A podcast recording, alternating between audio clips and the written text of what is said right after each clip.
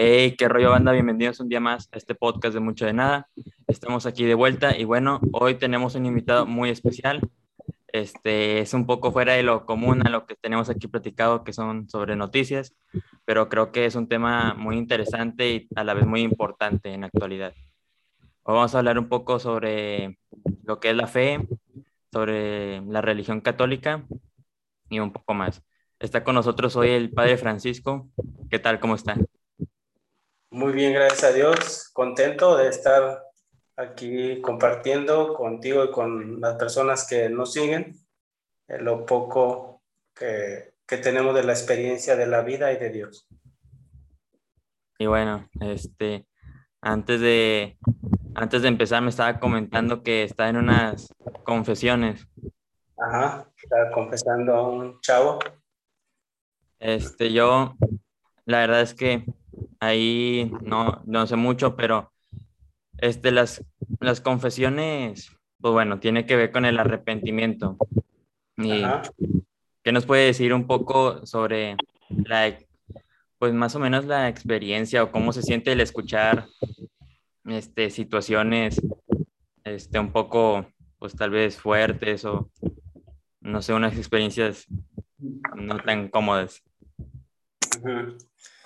Pues nosotros en la confesión escuchamos de todo, de cosas muy simples, como quien dice una mentira, quien este, eh, agarra algo sencillo, hasta de quien dice mentiras muy graves o, o roba o mata o incluso escuchamos gente pues que comete delitos graves. Una cosa es pecado y otra cosa es el delito, ¿no? Y ante todo eso, lo mm, que yo he visto, eh, la confusión de la gente, porque toda la gente es buena, somos buenos, pero nos dejamos llevar a veces por el ambiente, por las amistades, y cuando acordamos ya nos envolvemos en situaciones complicadas. Y si la gente viene a confesarse es porque de verdad está arrepentida y lo que hizo no le hace sentir bien. Y al, al decir lo que trae uno, lo que trae la gente cargando con sus culpas, al decirlo se libera. Y al tener fe en que Dios nos perdona, pues hay una liberación más fuerte externa e interna, porque en el interior la persona siente una paz que no puedes encontrar en otra parte y se refleja en el interior porque a la gente se le ve más tranquila. Pero sí, referente a lo que me preguntabas, escuchamos cosas muy difíciles a veces. Normalmente a nosotros tratamos que terminando la confesión se nos olvide todo lo que nos dicen y a veces después nos quedamos sorprendidos de lo que hemos escuchado, pero lo que sí te puedo asegurar es que en lo personal, a mí se me olvidan las personas. Si veo a alguna persona en la calle y no me acuerdo de lo que me dijo. Tratamos de, de hacer una, pues también un vaciamiento de todo lo que nosotros escuchamos y cómo lo hacemos haciendo oración. Nos ponemos delante de Dios y al hacer oración mm, sacamos todo lo que escuchamos. Pero hay una tristeza con la gente. Digo, se va feliz, pero mm, mm, yo me pongo a pensar que ojalá que la gente no vuelva a caer en esas situaciones difíciles. ¿Y para usted, usted cree que esos son los momentos difíciles de la, eh, de la iglesia? Que... O sea, como padre, es, son momentos los más difíciles. Ah, pues no te podría decir cuáles exactamente serán los más difíciles. Nosotros, pues bueno, la confesión, sí hay temas muy complicados. Hay quien Habrá sacerdotes que no les guste mucho la confesión, hay que dedicarle tiempo y, y a veces hay un desgaste muy fuerte. Pero pues también hay otras cosas más difíciles como cuando eh, hay gente que no cree y ataca a la iglesia o te ataca directamente a ti. Este, o vas en la calle y te, te ofenden, que ya estamos acostumbrados y no hacemos caso. No nos ponemos a pelear con la gente, pero humanamente pues sí, sí lo sientes. Entonces, no, no podría yo decirte cuál, es lo más difícil de, enfrentar. Yo creo que vivimos una vida muy, muy bonita. Yo soy muy feliz en lo que hago y las cosas difíciles yo creo que las enfrentamos todos. El padre de familia, el, joven que estudia, todos tenemos momentos difíciles. Pero bueno, yo no te podría decir exactamente cuál es, entre todos, cuál es más difícil. Depende de lo que se presente. Bueno, vamos a ver por el otro lado de la moneda, este, las partes, las partes bonitas, hay, que hay varias, este, están las fiestas, también está cuando, pues cuando uno cumple un año más de estar al servicio de Dios, no sé, usted para, para usted cuál sea lo más importante. Para mí lo más reconfortante de, de mi ministerio que realizo como sacerdote, lo que más me hace feliz es celebrar la misa. El momento de la consagración para mí es lo más hermoso. Y de ahí también de, menor grado, pero también muy reconfortante, bendecir a la gente, eh, bautizar un niño, ungir a un enfermo, darle un consuelo a aquel enfermo que está muy grave, que a veces nadie visita, o que tiene mucha gente que lo visita, pero al recibir la unción de los enfermos y la oración, incluso a veces, a veces se alivia la persona. Creo que esas son las cosas muy, muy hermosas de mi ministerio, la misa, los sacramentos, las bendiciones para la gente, atender a los enfermos y también dar catecismo a los niños, aunque nosotros como sacerdotes casi no lo hacemos de catequista, pero los visitamos. Y la sonrisa de los niños, la alegría, este, da mucha esperanza para la iglesia. Para mí eso sería lo más, lo más hermoso de este ministerio y no lo cambiaría por, por nada. Y bueno, ahorita que habla del ministerio, es algo que le quiero preguntar. Este, pues bueno, el, el ya ser eh, diácono, sacerdote, obispo, este, pues ya, prácticamente, bueno, más los padres o el obispo, pues ya prácticamente le entregan su vida a Dios, este, diciéndole así. Este, para usted, ¿en qué momento decidió decidió dedicarse a eso porque pues también es una, una responsabilidad muy grande y también pues que va a cambiar prácticamente toda tu vida, ¿no? Así es. Pues el momento que yo decidí seguir a Dios fue un proceso.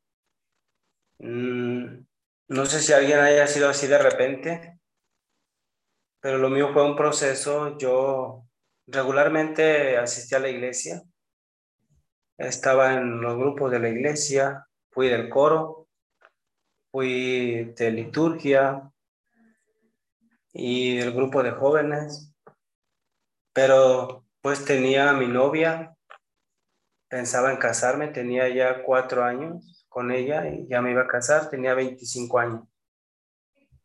Y yo no me veía como sacerdote, no, nunca ni siquiera lo soñé hasta la edad de 24 años cuando este, hice un retiro y sentí como que algo cambió en mí, pero no, no sabe de uno distinguir qué es.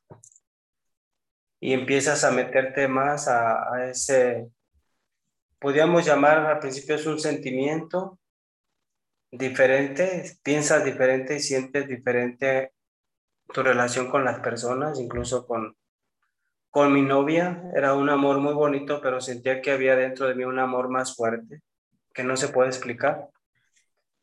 Y entonces alguien me dijo que yo tenía vocación para ser sacerdote y yo Yo me reí, dije que no, que yo me iba a casar y tener hijos. Y pues me dijeron, si quieres vamos a hacer un proceso. Empecé a, llevar pláticas, temas, hacer tarea como orar todos los días.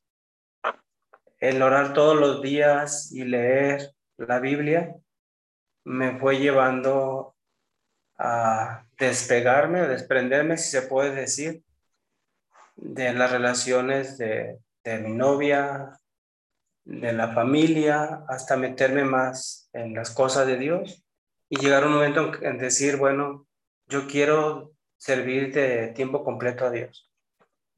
Y pues ya fue un proceso de tener que terminar con mi novia, decirles a mis papás y todo un proceso que llevó tiempo. Y pues que la gente no te entiende, la novia no te entiende por qué, tú mismo no entiendes por qué. La fuerza interior que hay en ti o la gracia de Dios es más fuerte que uno mismo. Y si te dejas llevar por esa fuerza, pues puedes experimentar una vida diferente, que es lo que me llevó a mí hasta ahorita. Pero así fue mi llamado. Estuve todo un año en, proceso de oración y, de leer vidas de santos y, y Biblia, hasta que llegó el momento en que terminé con todo lo que tenía, toda mi vida que ya tenía hecha, y empezar una vida nueva. Y empecé de cero, de dejar todo, mi casa, eh, incluso una casa que ya estaba haciendo para casarme. Dejé a mis padres, mis hermanos y, y empecé esa experiencia, con la cual yo pensé que iba a ser una experiencia de un año. Y ahorita llevo ya 26 años. Ahora pues, gracias. Aquí estamos. Este, 26 años, ya uh, más grande que yo, o sea, todavía. no, pues ya bastantes años. Este, ¿usted es de aquí de Nuevo León o no? Está en otro lado. Pues nació en otro lado. Yo nací en Jalisco, en un pueblo que se llama Los Sauces, cerca de San Juan de los Lagos.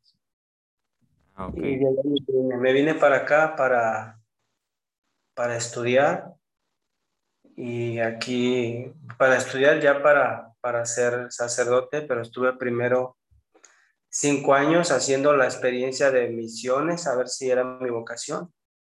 Tuve cinco años en San Fernando, Tamaulipas, de misionero.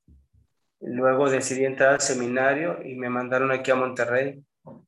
Estudié diez años en el seminario y ya son 15 años y 11 que voy a cumplir de sacerdote. Se puede. Vale. Ahorita que menciona los misioneros, este, es algo que sí conozco un poco, este, pues bueno, tuve una, tenía una maestra en la primaria que se fue misionera, pero se fue a otro país, que yo sepa, este, te, te pueden mandar a cualquier lado. ¿Es cierto? Sí. Este, no, no se le hizo como que, ah, de repente que lo mandaran muy lejos, o sea, si de por sí ya no estaba en su casa, en su, de perdido en su estado, ahí cerca de la familia, no se le hizo difícil de que, uh, capaz me manden a otro país o algo así. La verdad que mi sueño siempre fue ir de misiones a otro país, eso no, no me asustaba, al contrario, me, me emocionaba pero pues bueno, la voluntad de Dios puede que siempre hiciera misiones aquí en, en México. Lo más lejos que fui fue allá a San Fernando, Tamaulipas, y luego aquí alrededor de, de Monterrey. Estuve también en Toluca un tiempo y en el Estado de México y así, pero todo ha sido aquí, pero la verdad no, no me asustaba ir, yo quería, pero la voluntad de Dios fue que tenía que hacer misión aquí y, pues soy feliz, no soy un misionero traumado, no vivo esperando que hubiera querido ir para allá, ah, he aprendido a vivir la vida así. Donde está uno puede ser misionero. Si se da la oportunidad de ir a lugares lejos, qué bueno, si no, aquí somos misioneros. Y a los misioneros este, les apoya mucho la, la iglesia o cómo funciona? O sea, ¿ustedes van preparados, este, llevando cosas para comer o así? ¿O, o sí les ayuda mucho la iglesia? Eh, pues no, depende. Hay diferentes eh, asociaciones de misioneros o se llaman comunidades religiosas eh, que mandan, hacen misiones en diferentes lugares. Perdón, y estas comunidades religiosas de misioneros se sostienen a veces con la ayuda de la gente o con tu propio trabajo. En mi caso, cuando estuve en San Fernando, Tamaulipas de Misiones, eh, viví con gente muy pobre, eran pescadores y no había mucho apoyo económico. Eh, yo trabajaba pues en la evangelización y para sostenerme eh, aprendí a hacer pan y vendía pan para sostenerme y con la ayuda de la gente. Y yo creo que fueron de los años más, más bonitos de mi ministerio, porque había veces que no tenía ni para comer. Y de repente llegaba alguien y me llevaba la comida sin pensarlo. No tenía ni una botella de aceite, tenía todo, pero no tenía aceite para cocinar y alguien llegaba y me daba una botella de aceite y era muy reconfortante ver cómo Dios no te dejaba. Entonces, la verdad, he vivido momentos eh, bonitos de experimentar la pobreza al máximo, de tener solamente dos cambios o tres cambios de ropa, uno solo zapato, y a veces comer muy poco, y sin embargo eso no me quitaba la felicidad. Hoy, gracias a Dios, pues estoy un poco mejor aquí en Monterrey, pero estoy acostumbrado a, como dijo San Pablo, estoy acostumbrado a la abundancia, a la escasez, a la pobreza, a la riqueza, a lo que sea. Cuando te gusta lo que haces, no te importa eh, lo que tengas o no tengas. Bueno, se puede detectar fácilmente que ahí pues la, la, fe que tenía, ¿no? O sea, pues era un, pues un apoyo, el, el poder que cuando justo ocupabas algo y que te lleven eso, pues de seguro, o sea, te decía, era como una expresión de Dios de decirte, aquí estoy todavía, ¿no? Claro, sí, y sí, Dios no me dejaba. Incluso momentos muy difíciles. Hubo un momento de que yo estaba pasando una situación, no de, no de querer dejar la vocación, ¿no? Pero un problema con alguno de los misioneros muy fuerte y pues yo estaba pues confundido porque yo creía tener la razón, pero parecía que no. Entonces hubo un momento en que yo le dije a Dios, pues no sé si estoy bien, no estoy bien. Y en, una, en un momento de oración pues yo escuché una voz que me dijo, yo estoy contigo, no tengas miedo. Y ya. Y a eso fue que me levanté feliz, como siempre. Y, a lo mejor hay gente que no me va a creer, pero pues si no me creen, no, no es artículo de fe. Pero eso me, me ha hecho a mí muy feliz. Dios siempre me ha acompañado. Y para mí el dinero no ha sido un, algo que me preocupe, pero es algo que tampoco nunca me ha faltado lo necesario para, para comer, para vestir, incluso para atenderme de, de alguna enfermedad. Y ahorita que dice eso de que escuchó esa voz, este, pues, ¿la sigue escuchando? Eh, tal vez de diferente manera la, como que la vida tiene etapas. Los primeros años de, de mi vida, pues la voz era muy, eh, ¿cómo se podría decir? Muy sensible, que podía palpar. Hoy tal vez no la escuche como aquellos años, pero de manera diferente. A veces Dios, Dios nos habla a través de, de una sonrisa de una persona y eso me anima a seguir adelante. O cuando voy a visitar un enfermo eh, lejos de aquí, hace poco fui a visitar un enfermo a un lugar que estaba entre los cerros, casi llegando a Mina, Nuevo León. Y pues ya habían buscado en muchas partes y nadie podía ir a ver ese enfermito, entonces sí, hasta allá y escuchar que te digan gracias porque no quería morirme sin la bendición. Creo que ahora Dios me habla de esa forma. Eh, decirme aquí estoy. Eh, pues a lo mejor la palabra está más, decir te necesito porque Dios con nosotros o si nosotros trabaja, pero de alguna manera nos hace sentir que, que nuestro servicio es, es, es bueno. Y yo creo que así ahora, de esa manera me habla Dios. Tengo que ser sincero, así como aquellos años, la voz es diferente, ahora es la voz a través de la gente. Pues sí, me tiene mucho sentido el que pues sigan escuchando esa voz, ¿no? al final ustedes son, no sé, son personas que le hablan al pueblo a decirle la palabra de Dios.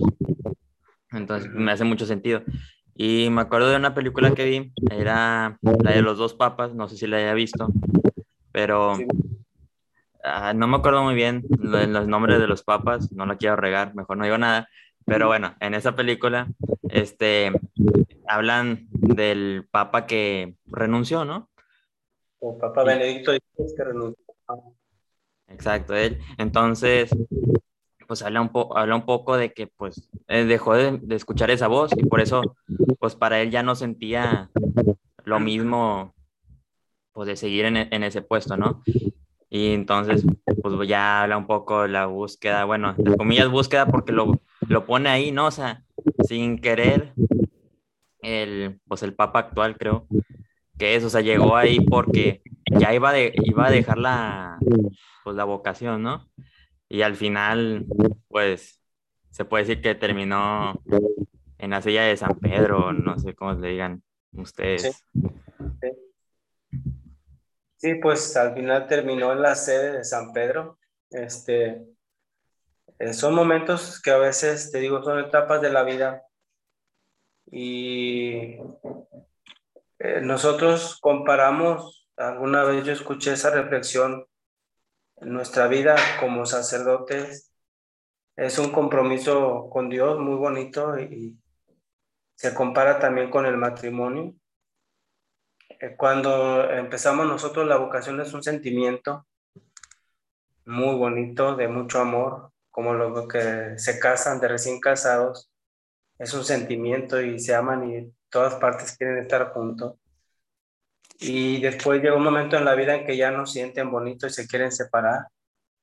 Y a veces también el ministerio ya no siente uno eso que sentías. Pero se dice que es entonces cuando, cuando la decisión es más madura porque ya no estás ahí por un sentimiento, estás ahí por una decisión. Y la decisión es más fuerte que el sentimiento porque el sentimiento se acaba de repente y seguir ahí, aunque no sientas bonito, es, es algo grande que después de que pase esa etapa de no sentir, llega una etapa de un sentimiento más fuerte. Pero es, es, una, es una crisis. Crisis significa que vas a crecer. Si pasas ese momento, después te sientes más feliz. Pues el sentimiento que ya dejas de sentir un tiempo, vuelve a aparecer después si tú perseveras y te quedas ahí sin moverte. Yo creo que a, muchos nos ha pasado eso. Sí, este, digo, lo que dices me, o sea, me entra mucho sentido, ¿no? Y pues bueno, algo, de algo rescaté esa, de esa película, ¿no? Algo, algo tenía que aprender, no, la verdad es que una película que recomiendo mucho, está muy, o sea, está padre, está interesante, y la verdad es que, pues bueno, no soy mucho así de pegarme a la iglesia, así tan fuerte. Y eso, y eso que mi papá es diácono, para los que no sepan. Pero sí, o sea, ahí como que de repente ahí, como que sí se veía buena y ganó premios, o sea, o sea sí fue, fue muy reconocida también. Que bueno, este, continuando, este, ahorita, ahorita pensando, se, no sé por qué se me vino que hay algo que está ahorita disminuyendo, ¿no? O sea, ahorita estábamos hablando de la fe, a veces que es un impulso muy grande y que te ayuda, pero hay gente que les falta ese, ese, ese pasito, no sé cómo decirle, ese tacto de fe para, para creer. Este, hay mucha gente que nació en la iglesia católica y que deja de, de creer y hay gente que ni siquiera, ni siquiera creyó por X o, Y razón. ¿Qué puede decir un poco de, de esa gente que, que creció en la iglesia y que creía? ¿Por qué cree que se aleja? Em,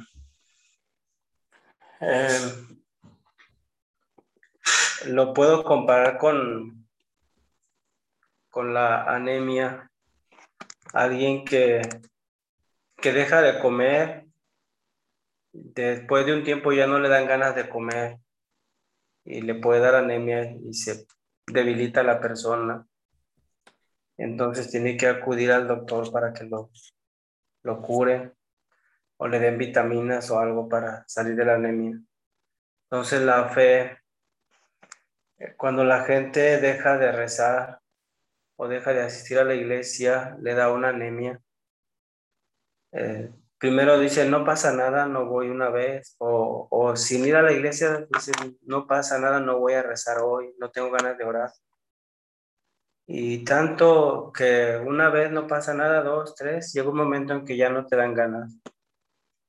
Entonces la gente lo que necesita es acercarse a alguien, alguien que tenga más experiencia en la oración, un amigo, amiga o un sacerdote que te ayude a salir de esa anemia, porque la fe se debilita, la fe se, se fortalece en la oración, y en la confesión o en la comunión. Entonces, por eso la gente pierde la fe, porque deja, deja sus hábitos de oración. Es como el que un futbolista que deja de jugar o deja de practicar, pues ya no va a ser tan bueno. Y para que sea un buen futbolista tiene que practicar todos los días, todos los días. Una disciplina, una disciplina te hace fuerte en el fútbol, en el voleibol, en la natación. Una disciplina te hace fuerte en la oración todos los días. Entonces, yo creo que esas son las causas de la, de la fe. La gente no tiene disciplina en la oración y por eso deja de creer. No sé si contesté bien. Sí, sí, sí.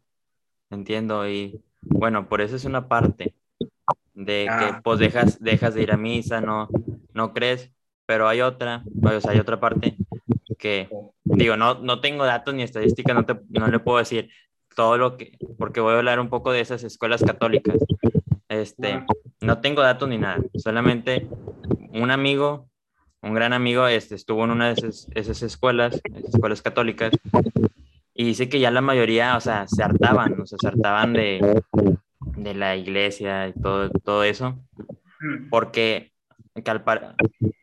digo, yo a mí no me consta, pero a mí me dice que como que se los machetean o que están muy muy apegados, ¿no? O sea, como que se los, a veces como que se lo quieren meter a la fuerza de la religión, así, y pues es algo difícil, ¿no? Como que cuando, es casi, casi, cuando te están diciendo ahorita, vamos a ponerlo con el COVID, te están diciendo, bueno, hace, un año, pues que no salgas tanto o, o evita salir, y hasta a veces, hasta aquí más en México, la verdad, hasta parece que escuchamos sálganse y salgan de fiesta.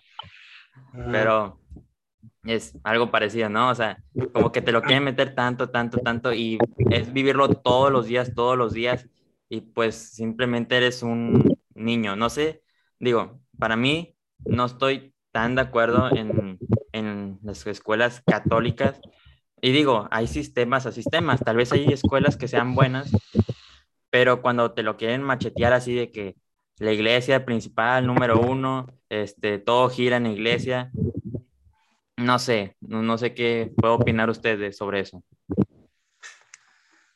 Mira, yo estoy de acuerdo contigo. Mm, tal vez yo eh, aprendí a ser católico así, eh, que me lo imponían, pero cuando era niño, pero había una imposición en la cual eh, mis padres vivían también, trataban de vivir lo que nos imponían. Este, y así crecí. Después en las misiones también era, era algo por convicción que yo traía porque tuve una experiencia fuerte con Dios, pero la estructura me imponía las cosas y al principio lo aceptas, pero llega un momento, yo a estas alturas de la vida te puedo decir por mi experiencia, que yo soy enemigo de que impongan las cosas, que sea la fuerza, la religión.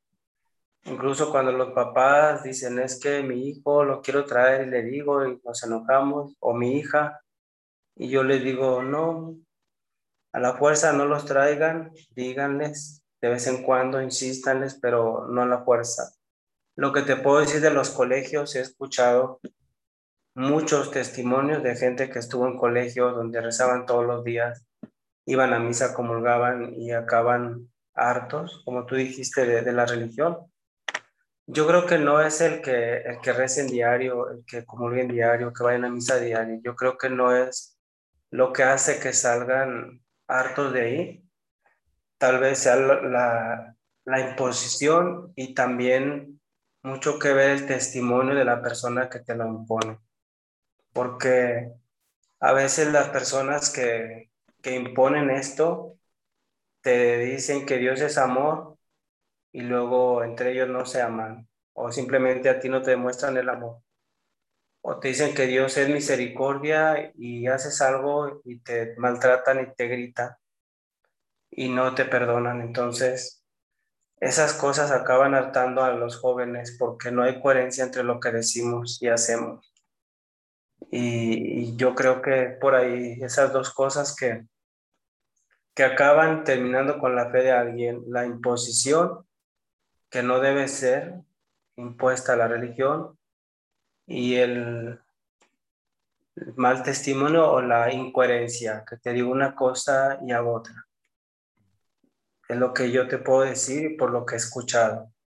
Yo no estuve en colegio, yo eh, soy de gente sencilla, estuve en la secundaria federal número 40, pero, pero sí conozco colegios y personas que han estado en colegios, y hay gente que sale muy bien, ¿verdad? No, no siempre.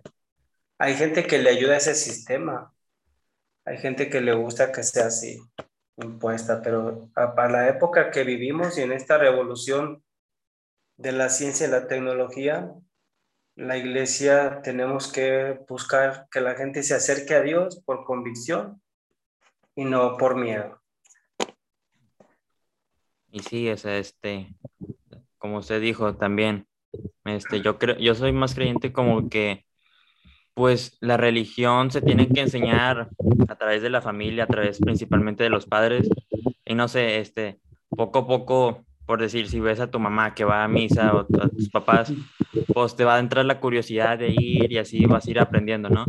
O que si haces, si hacen el rosario una vez a la semana, pues también eso, ¿no? Te ayuda a que el niño observe y, va aprendiendo por, por cómo actúan sus padres, ¿no? O sea, principalmente creo que para mí creo que es una manera, este, la mejor manera para enseñar, enseñar con el ejemplo, básicamente. Ah. Pero es cierto que también hay gente que pues le gusta el sistema de que esté siempre así de todos los días. Te digo, pues cada quien, cada quien este, le gusta como, como quiere, ¿no? O sea, si uno más, como que más a su espacio, uno más rígido, pues bueno. Pero es, es parte, es parte de, de querer, de querer crecer, ¿no? Porque también yo por una parte entiendo que pues si entras a una escuela de esos, pues lo que quieres es impulsar más la fe. A veces sale bien, a veces no, pero pues es parte, es parte también de, de aprender. O sea, yo creo que está, el humano y las personas están para en constante crecimiento y, y aprender esos mismos errores. Así que por, ahorita puedo decir que este, por si, si, en unos años y sigue este mismo sistema, pues no me gustaría meter a, a, mi hijo, si es que tengo un hijo, a ese tipo de escuela. Pero, pero si veo que cambia, este, y por sí, por el ejemplo, ¿no? O sea, de repente que, pues en vez de que sean, tengas que rezar todos los días o así, pues que lo hagan, al menos que se haga una costumbre y más bonita de que, no, pues el, el primer viernes de mes, eso sí se quede como, como siempre, ¿no? Que se toma la misa, aprenden algo, este, y aparte pues son, son en esas pues son niños, ¿no? en la escuela son niños, así que también hay que ver la parte, pues de cómo, cómo conectarlos, ¿no? Más, o sea, no, no les quieres meter, es muy difícil a la vez porque como a veces, como a veces habla, hablaba Dios a sus discípulos, ¿no? O sea, hablaba con parábolas. Si les dices a unos niños parábolas, pues probablemente no te entiendan, pero también de seguro va a haber una forma o ya hay una forma de, cómo, de cómo comunicárselo a los niños. Usted, no sé si tenga, sé que hay misas de niños, o sea, en, en, en parroquias o así. No sé usted cómo maneja ese, pues ese nicho, ese nicho de los niños, de cómo, cómo hacerlos entender o, pues sí, básicamente que entiendan bien la palabra de Dios. Pues la forma de, que ellos entiendan es bajarnos al, lenguaje de ellos, de los niños. Yo no les puedo hablar igual a ellos que a la gente grande. Hay misas con niños, ahorita por la pandemia se nos ha puesto la restricción de que no vayan niños a, la iglesia. Últimamente sí pueden ir, pero con los cuidados. Y pues la misa de niños es hacer alabanza, cantar, aplaudir, moverse, de tal manera que no se les haga aburrida la misa y que las homilías o la reflexión, o hay gente que le llama el sermón, pero lo correcto es homilía, que sean cortitos, que digamos pocas palabras y a un nivel que nos puedan entender. Y yo creo que así de esa manera les llegamos a los niños, pero también en el catecismo, yo he visto aquí como en, en, la parroquia, yo creo que en todas las parroquias, pero veo como las catequistas son muy cercanas a ellos, les hablan con mucho cariño, este, les tienen mucha paciencia. Al menos yo no he visto aquí que les griten, que los maltraten.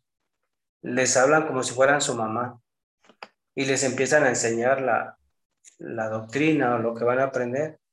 Y nosotros como sacerdotes, si vienen a misa, saludas a un niño, el niño, el hecho de que un sacerdote le salude a él ya le está diciendo algo, aunque no le digan muchas cosas. Yo creo que los detalles con los niños, el saludo, el hablarles en su lenguaje, acercarte a ellos, el respeto también a los niños, que es muy importante. Creo que es, la forma de evangelizarlos. A veces los niños vienen a la misa porque dicen que quieren escuchar algún canto que les gusta o porque quieren saludar al sacerdote, pero si el sacerdote está enojado, está triste o no se acerca, pues no, no, los niños no se van a acercar. Y bueno, este es una, pues digo, él también, obviamente hay que mantener la fe, o sea, no es lo mismo mantener la fe con los señores adultos que con los niños, lo acabamos de decir, pero creo creo así, este, ahorita creo que, pues eh, digo, es algo que está apareciendo, este, están bajando las vocaciones, están bajando tal vez un poco, pues la fe, pero también este, creo que hay que, el, los momentos difíciles para, para mantener la fe, creo que es ya más en una adolescencia o así. Y veo algo, algo que hacen en su parroquia, que fui, no sé, no hace mucho, que fue, o sea, que al final de la misa, afuera, en la cochera, ponen, ponen una red, una red de voleibol que se me hace padre, que, pues bueno, que pongan como una dinámica o algo después de la, de la misa, ¿no? O sea, pues hacen una convivencia y creo que eso es algo, es algo padre, es algo chido que pues haces que se unan y, quieras o no, eso también conecta a las familias y que quieran ir a, la misa. Pueden ser tal vez por, primero por el voleibol, o sea, tal vez les, les interese nada más el voleibol, pero a la vez poco a poco, pues dicen un día que tal vez lleguen temprano o algo y entren a misa y que se les haga padre o se les haga bonita la misa, pues poco a poco también estás pues agarrando gente o trayendo gente nueva. Y creo que también eso es de lo más bonito, ¿no? Que ver a gente que se convierta, de ese estilo. Pero, este, también, que tengo una curiosidad y ahorita es, bueno, creo que es un, poco difícil por la, por la pandemia, pero esa gente que, que no puede llegar a la, a la iglesia, no puede llegar a la parroquia, ¿cómo intentan llegar ustedes a esas personas? Que la gente que no intente llegar por, el, por, la, por la pandemia, me preguntas.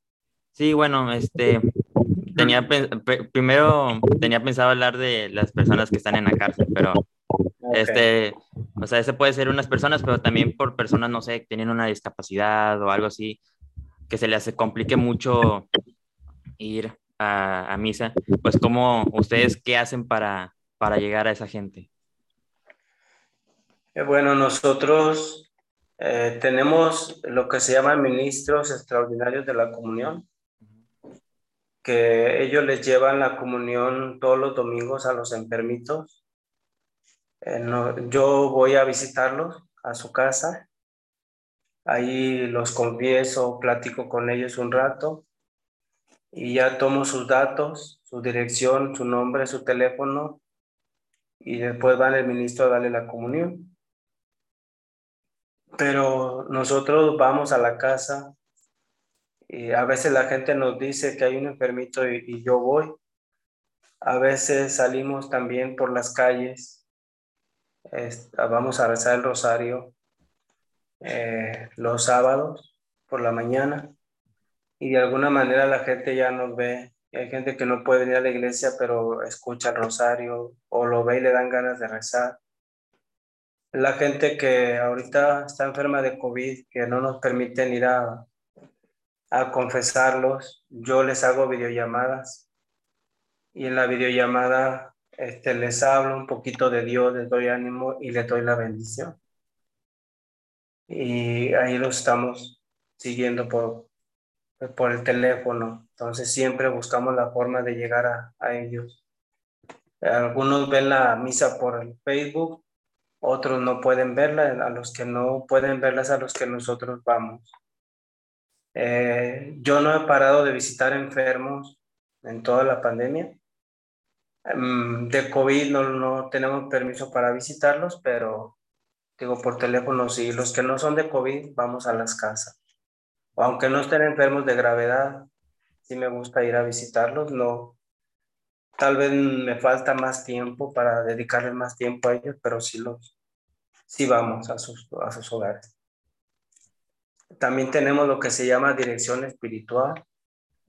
Y hay gente que viene, hay jóvenes que vienen a platicar con, conmigo sobre sus problemas, hay matrimonios, les doy mi número de teléfono, ellos me contactan, a veces un mensaje en la noche a la hora que ocupan un consejo y puedo, los atiendo. Entonces, es de mi forma de, de llegar. Bueno, y ya, ya casi por último, ya para terminar, este, ahorita hablamos un poquito de, ahorita explicamos lo de lo de diácono, bueno, más que explicar, nada más lo dijimos, pero que está, está la parte de diácono, padre, obispo, y bueno, todavía está arriba el papa.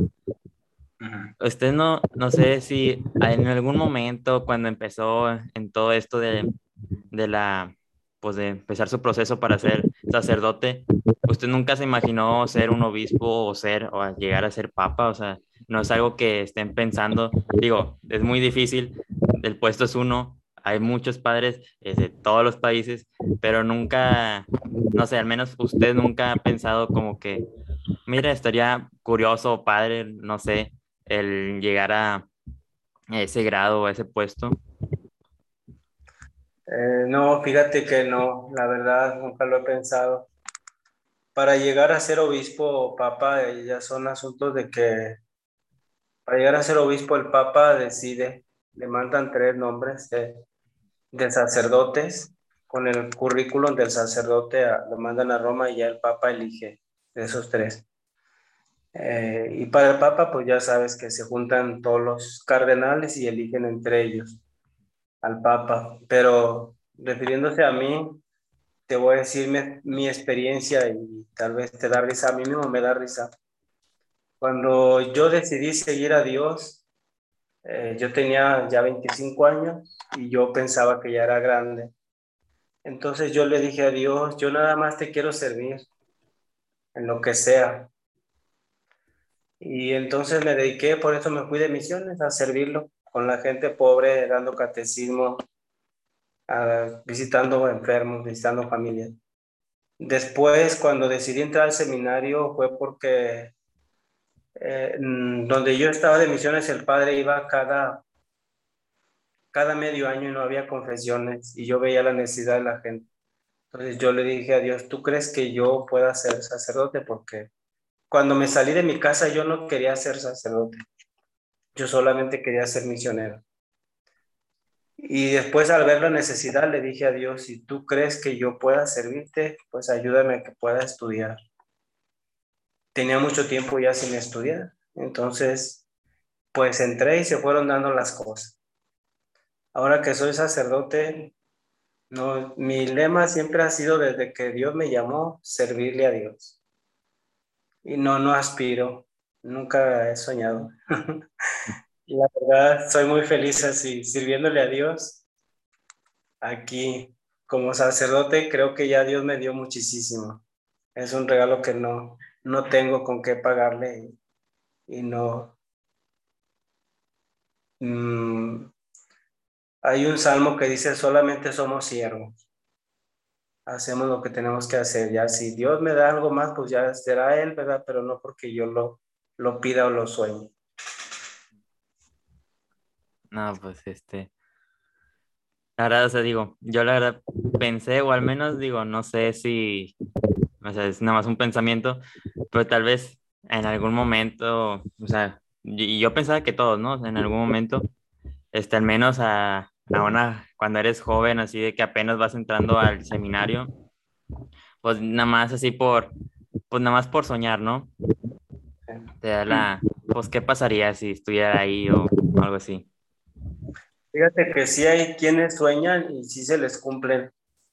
Hay muchos padres que sueñan con ser obispos y se la pasan toda la vida y no son y se quedan traumados. Hay otros y hay otros que sí, te puedo decir San Patricio de Irlanda. San Patricio, él tuvo un encuentro fuerte con Dios y Dios le reveló que él iba a ser obispo de Irlanda. Y él lo decía muy seguro con, antes de cuando entró al seminario y se burlaban de él porque él no lo querían dejar estudiar y él dijo, sí, tienen que dejarme estudiar porque yo voy a ser obispo de Irlanda y se reían de él. Y sin embargo así lo fue. O sea, cada persona es muy, muy diferente, ¿verdad? Y, y si tienes a, a lo mejor a él sí Dios, no a lo mejor Dios sí le dijo que iba para allá. Para los que no nos dicen nada, pues yo creo que, que no tiene sentido soñar con algo que no, que no depende de ti, depende de Dios. Pero no, pero no está mal, que bueno, si hay alguien que sueña, no pasa nada. Yo en mi caso, yo soy así. Yo, yo soy feliz con lo que tengo y Este, pues bueno, la verdad estuvo, estuvo muy padre la plática, la verdad es que aprendí mucho, lastimosamente tenemos que cortar ya, pero la verdad es que, digo, este, ojalá se pueda repetir esto, creo que todavía hay más cosas, este, que se puedan hablar, pero la verdad es que le agradezco mucho su tiempo y que pues se haya tomado el tiempo de estar aquí, el, platicar un poco y también hablar de sus experiencias. La verdad es que se les agradece mucho. muchísimas gracias a ti por invitarme. La verdad te digo, no soy muy, eh, ¿cómo se podrá decir? Los medios me, me gustan para evangelizar, pero no, no me gustan tanto, no me gusta tanto verme, sin embargo, por, por la evangelización y por el bien que se pueda hacer, lo hago con gusto. Gracias por, por invitar y, pues que Dios te siga eh, dando esa gracia de, comunicarte a través de las redes porque es muy importante compartir temas que a algunos jóvenes les pueden interesar. Pues bueno, y también muchas gracias a todos los que estuvieron viendo este podcast, escuchando o lo que sea. Pues bueno, se les agradece bastante por seguir este proyecto que, pues bueno, ya llevamos, probablemente cuando lo escuchen ya llevamos como cuatro meses. Así que pues, se les agradece bastante el apoyo. Y bueno, eso sí, eso ha sido todo, banda. Nos vemos para la próxima. Hasta luego. Hasta luego.